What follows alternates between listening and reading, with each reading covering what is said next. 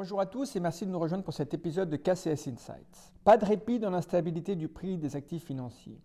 Les conditions de marché sont restées difficiles ces derniers jours en raison des tensions sur le marché du travail américain, des préoccupations en matière de stabilité financière liées à la débâcle de SVB, Silicon Valley Bank, aux États-Unis, et de l'aggravation des tensions géopolitiques, en particulier entre les États-Unis et la Chine. Le S&P 500 a reculé de 4,5% la semaine dernière, tandis que les obligations d'État et la prime de risque de duration dans l'obligataire a rebondi. Cette évolution a conformé notre position de surpondération du crédit investment grade et suggère qu'un portefeuille équilibré reste essentiel dans la conjoncture actuelle. Aux États-Unis, la création d'emplois est restée soutenue le mois dernier avec plus de 300 000 emplois créés en termes nets. Le précédent rapport sur l'emploi américain avait déclenché un mouvement baissier sur le marché obligataire, mais le rapport de février a apporté quelques bonnes nouvelles.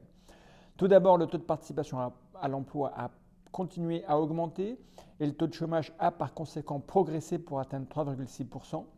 La croissance des salaires a également été publiée légèrement en dessous des attentes du consensus, ce qui a permis de réduire la pression sur la Fed avant la réunion de politique monétaire de la semaine prochaine. En ce qui concerne la BCE de semaine, il ne fait guère de doute que Christine Lagarde procédera à une hausse de taux de 50 points de base. L'orientation donnée lors de la conférence de presse sera clé, même si nous pensons que la BCE ne s'engagera pas à l'avance sur ce qu'elle fera après le mois de mars. Aux États-Unis, la débâcle de SVB, Silicon Valley Bank, est une crise de liquidité typique liée à une mauvaise gestion actif-passif, un passif faiblement diversifié et l'absence de couverture des risques de taux d'intérêt à l'actif du bilan. Bien qu'il soit lié à des sujets macroéconomiques plus larges tels que l'assèchement du financement pour les entreprises du secteur de la tech qui étaient clientes de SVB, une fuite de ces déposants obligeant à vendre des actifs à perte.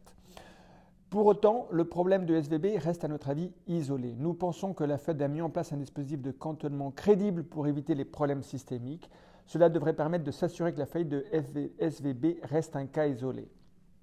Cela pourrait également tempérer les hawks au sein du FOMC. Dans l'ensemble, nous maintenons notre position de surpondération sur les banques européennes et nous nous attendons à un rebond. À plus long terme, les risques de récession restent modérés au cours des prochains mois. Les prévisions de bénéfices continuent d'être revues à la baisse aux États-Unis, mais pas en Europe. Et euh, le consensus ne prévoit désormais aucune croissance des BPA aux États-Unis en 2023 par rapport à 2022, mais s'attend toujours à une croissance des BPA de 1,5% en Europe. Du côté positif, la confiance des chefs d'entreprise semble amorcer un rebond aux États-Unis.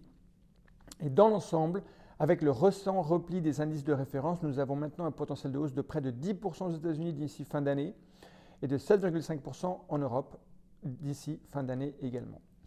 À suivre au cours de la semaine, aux États-Unis, l'indice des prix à la consommation et les ventes au détail pour le mois de février seront les principaux facteurs déterminants pour l'orientation des marchés cette semaine.